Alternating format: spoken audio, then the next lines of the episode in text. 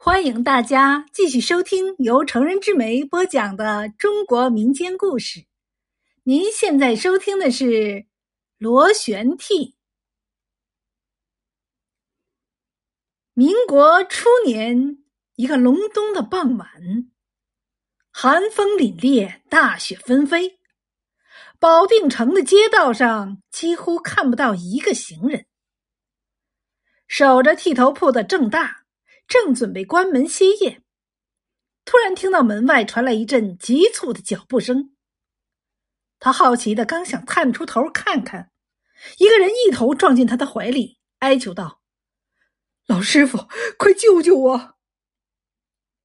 郑大仔细一看，是一个蓬头垢面的年轻后生，正气喘吁吁的想在他的剃头铺里寻找藏身之处。郑大稍一犹豫，迅速的将青年按在铺子里那张笨重的铁质皮椅上，然后手拿剃头刀，往挂在墙上的一块老牛皮上，呲溜呲溜的擦过来磨过去，接着悬腕停在半空，突然手一抖，只见刀上下飞舞，瞬间发丝飘飘。年只觉得满面温热如酥，神清气爽。片刻功夫，镜子里出现了一个干干净净的后生。青年刚想说话，一阵杂乱的脚步声在门外戛然而止。郑大对着青年大声说：“好嘞，自个儿去洗洗吧。”话音刚落。呼的一声，一阵冷风灌进了铺子里。郑大抬头一看，一个打头的红脸男人诡异的向屋子里瞄了一眼，望着郑大问：“可看见一个乡下人来过？”郑大摇了摇头，陪着笑说：“别说笑话了，乡下人再有钱，咋也不会跑到保定城来剃头。”况且这天也不早了。红脸男人鼻子哼了一下，突然过去一把抓住正在洗脸的青年。只见青年脸庞白净，皮肤微红，眼睛清澈。红脸男人手一松，看了一眼放在一边烧得正旺的煤炉，对站在门口的弟兄们说：“算了算了，你们再往前去找找，我在这里刮个脸，剃个头。”红脸男人一坐下来，郑大向青年使了个眼色，就把一块白围布唰的往前一抖，落在了红脸男人的身上，围住掖好。郑大这才低头的问：“请问爷，您这头是要浅剃还是深剃呀？”红脸男人一愣，好奇的问：“ 哈哈哈，我剃了几十年的头。”还就没个人问我什么浅剃深剃，你说说看，什么是浅剃，什么又是深剃呀？郑大嘿嘿一笑，向红脸男人介绍说：“这剃头手艺说简单，也着实简单，修修剪剪，也就头上那一把毛发，可真正细究起来。”这里面的讲究可就多了。就说这浅剃吧，是为削发，就是快刀顺刀，迅速推落；而深剃则可除火，讲究刀倒剃、刀舔刮，好比拔火罐更胜拔火罐就是要把毛孔全部打开。郑大一说完，红脸男人就说。那我就来个身体。郑大应了一声，忙拿过一条雪白毛巾，往红脸男人头上一包，十根手指准确无误的按住头顶上十处穴位，接着紧三下，松三下，如此反复数遍，红脸男人就有点昏昏欲睡，神情慵懒，浑身上下道不出的清爽。半个时辰后，红脸男人被郑大轻轻推醒。红脸男人揉着惺忪的睡眼，只见自己面目焕然一新，精神十足，十分高兴。郑大忙替他解下白围布，抖掉上面的毛发，扶他站起。红脸男人望着郑大问：“老师傅这么好的手艺，我以前咋就没听说过呀？”郑大嘿嘿一笑，道：“爷是盲人，平时没工夫来此小铺，初次来是为好奇。我这手艺，周围人也不足为怪。”红脸男人点点头，掏出几块铜板丢给了郑大，最后说：“我记住你这铺子，往后我还会来。”哎，谢谢，谢谢，谢谢，我会尽力为爷服务。郑大送走红脸男人，向外张望了几眼，便封了煤炉，关门准备休息。突然，刚才那个青年竟然又回来了。郑大忙拉他进屋，关上门，把青年带到铺子后面的小屋里，担心的问：“你咋还不走啊？还跑回来干嘛？”青年勾着头说：“我就没想过要走。”原来青年来自八水城，叫王志，带着刚刚成亲的媳妇坐车来保定走亲戚。谁知道一下车就被一伙人跟上，生生的把他媳妇给抢走了。王志到处打听，终于知道这些人是保定军阀胡三俊府上的人，便前去要人，但是几次都被他们打出门来。今天下午，他跟着一个给府里送菜的大嫂混了进去。可就在他寻找媳妇下落的时候，突然被人发现，一路追杀，他翻墙逃了出来。要不是郑大出手相救，可能早已经死在他们手上了。郑大听完王志的话，叹了一口气说：“哎呀，如今乱世。”你还敢与他们作对？哎呀，你那媳妇落入他们手中，这也是他的命啊！王志一听，倔强的说：“你们怕他们，我可不怕。他们作恶多端，为百姓所唾骂。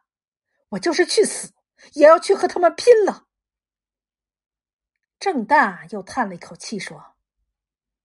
俗话说：“恶有恶报，善有善报，不是不报，时候未到啊！你此时又何必再去冒险？好了好了，今晚就在我这儿歇一夜，明早速速离开，这里已经没你的事儿了。”三天后的一个傍晚，漫天风雪。还不见停歇，寒气从门缝里直往屋里钻。郑大刚把一个铜壶放在煤炉上，忽感身后一阵冷风袭来。一回头，前几天在这里剃头的那个红脸男人，裹着一身风雪走了进来。郑大忙放下手里的活计，迎了上去。红脸男人二话没说，径直往铁制皮椅上一坐。对着郑大客气的说：“上次老师傅给我剃完头，着实舒服。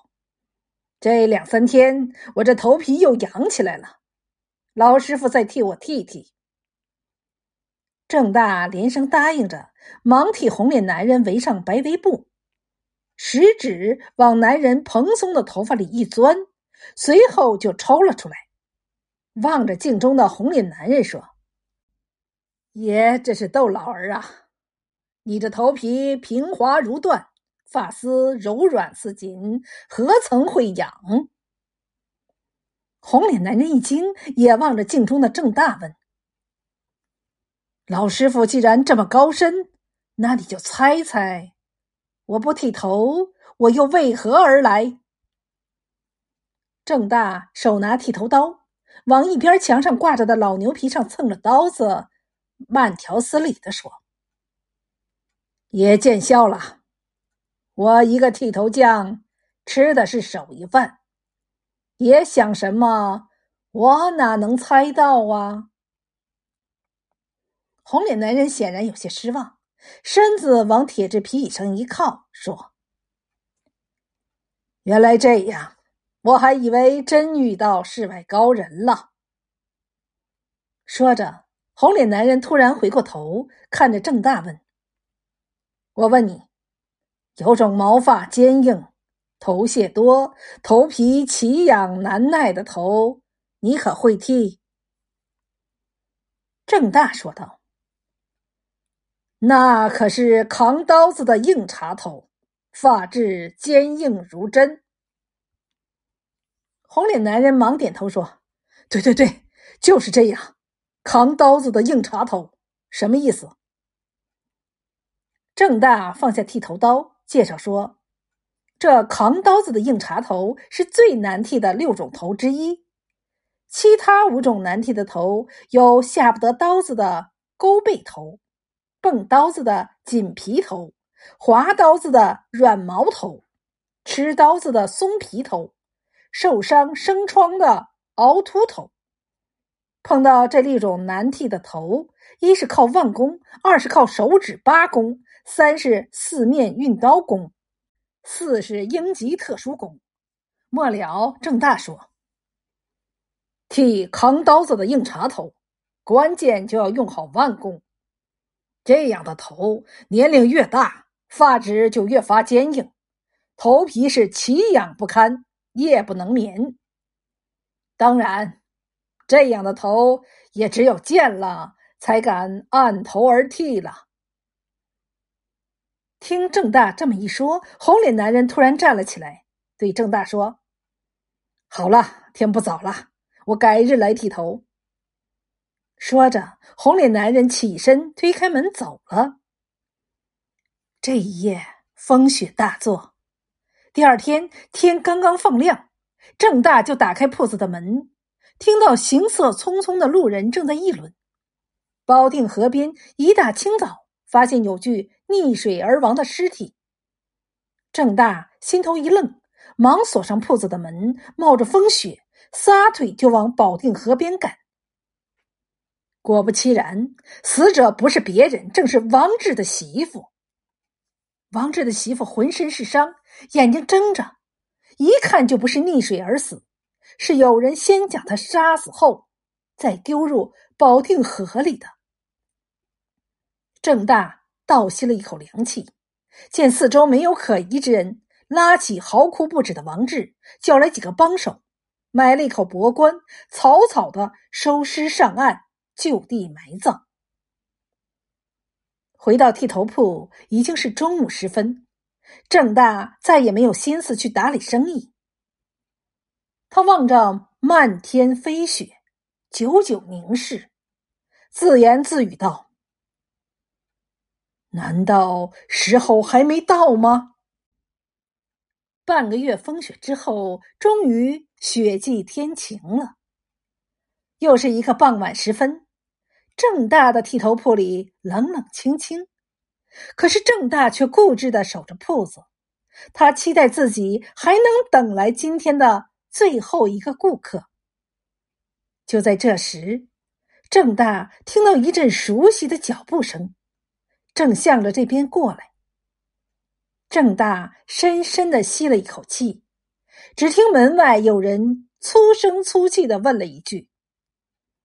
老师傅晚上还剃头吗？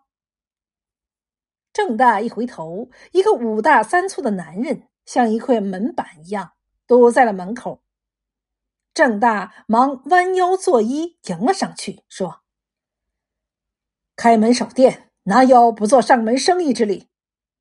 说着，郑大把五大三粗的男人引到铁质皮椅上坐好，一斗雪白的围布披在了男人身上。郑大拿过一条毛巾包住男人的头，食指往男人发丝里一钻，他就心知肚明。郑大又吸了一口气，食指指尖就开始在男人的头皮上按摩起来。男人格外的舒服惬意，浑身像浸泡在温泉里，根根骨头都松散了，整个人飘飘然的，可是意识清醒。随后，郑大磨好了剃头刀，揭开男人头上的毛巾，突然说道：“世事真是难料啊！谁曾想到，十年前街上一个小混混。”如今竟然当上了保定城里的一个大军阀头子。男人一惊，可身子却不能动弹，只好望着镜中的郑大说：“你认识我？”郑大也不看男人，用手试着刀口说：“认识，你不就是胡三儿吗？当了军阀。”后面加了一个“俊”字，可我还是认识你。我跟你走了十年，你最先是在齐州城当小混混，坏事干尽，无恶不作。后来遇上奉军一个长官，摇身一变也成了个军人，便去了东北。你去过沈阳，也到过长春。你还去了哈尔滨，我就一路跟着你。去年你来到保定，我也跟着来到了保定。胡三俊吃惊的瞪大了眼睛，但还是不认识郑大。此时他四肢无力抬起，有些无奈的瘫坐在铁质皮椅上，盯着郑大，害怕的问：“你到底是谁？”为什么对我这么了解？郑大往胡三俊面前一站，看着胡三俊问：“你可记得十年前的一个雪夜，一个叫小思的姑娘？”胡三俊的脸一下子吓白了。十年前，他对住在齐州城南门口的姑娘小厮，早已经是垂涎三尺，多次前去骚扰，都没有得逞。终于，在一个风雪之夜，正在大街上闲逛的胡三儿，突然看见去剃头铺给父亲送晚饭的小厮，正一个人走在路上。胡三暗暗窃喜，几步上前就抓住小厮，封住嘴巴。拖到了一个无人的小巷子里，小厮拼命的反抗，怎奈不是胡三的对手。胡三把他打昏后，就残忍的将小厮强暴后杀害了。三天后，郑大发现了女儿被害，在女儿的手掌里紧紧的握着一块玉佩。这块玉佩大家都认识，就是小混混胡三儿挂在脖子上的玉佩。郑大接着说道：“女儿死后，老伴儿没过多久也跟着去了。我想替女儿报仇，可你哪把我这老头放在眼里？后来你一路发达了，你更不曾想到，那个小厮的父母还会找你报仇。”还是俗话说得好，这叫山不转水转。你想怎么样？你可不要乱来！这保定城到处都是我的人。胡三俊满脸恐惧，威胁郑大说：“郑大没吭声，淡淡一笑，说：‘哼，我是个手艺人，我就替你剃个头吧。’”说着，郑大就从屋里吆喝了一声：“端水。”这时候，只见一个青年从里面走出来，端着一盆热水。胡三俊抬头一看，这不是三番五次跑到自己府上要他媳妇的王志吗？胡三俊吓得浑身直冒冷汗，话都说不出来。郑大又缓缓说道：“你这个头。”十年前我就给你剃过，是个硬茬头，发质坚硬。现在人到中年了，更是奇痒难耐，保定城里已经没人会剃了。我想了好多办法，想把你引过来剃头，你都不敢出来。还是认识王志后，知道他媳妇被你抢去了，便和他商量着，把你身边最信任的人引过来，说不定你就会来了。王志在一边也说。我把你副官引过来后，老师傅就叫我走，可我不走，我想见识见识老师傅的手艺。郑大嘿嘿一笑，走到胡三俊身后，对着他耳朵又说：“剃头有个规矩，叫做僧前道后，官左民右。也就是说，给和尚剃头，第一刀。”要从前面开始的，给道士剃头，则从后面开始。你在我眼里既不算官，也不算是民，左剃不行，右剃也不行。要不，我就从你顶上开始，给你来个螺旋剃。郑大说着，只见锃亮的剃头刀在他手上上下飞舞。片刻功夫，郑大气定神闲的收起剃头刀，对着胡三俊的眼睛看了一眼，然后将剃头刀扔在地上，狂笑一声，和王志一起走了。第二天，保定城内各路人马都在寻找失踪了一天一夜的大军阀。胡三俊，但都不见其踪影。临近傍晚，他的副官突然想起了什么，带着一队人马赶到正大剃头铺。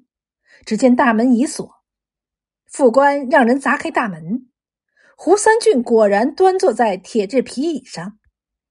副官小心翼翼的上前叫了一声，胡三俊没有吭声，细细端详。只见胡三俊新剃的头非常奇特，头上四周毛发不见了，只有顶上有一小撮毛，远远看去就像一只苹果，那撮毛就是苹果的蒂。副官小心的提着那撮毛，胡三俊的整张头皮就像被人削好的苹果皮一样，旋转着被提了起来。副官惊恐的大叫一声，他的那张红脸早已吓得惨白惨白。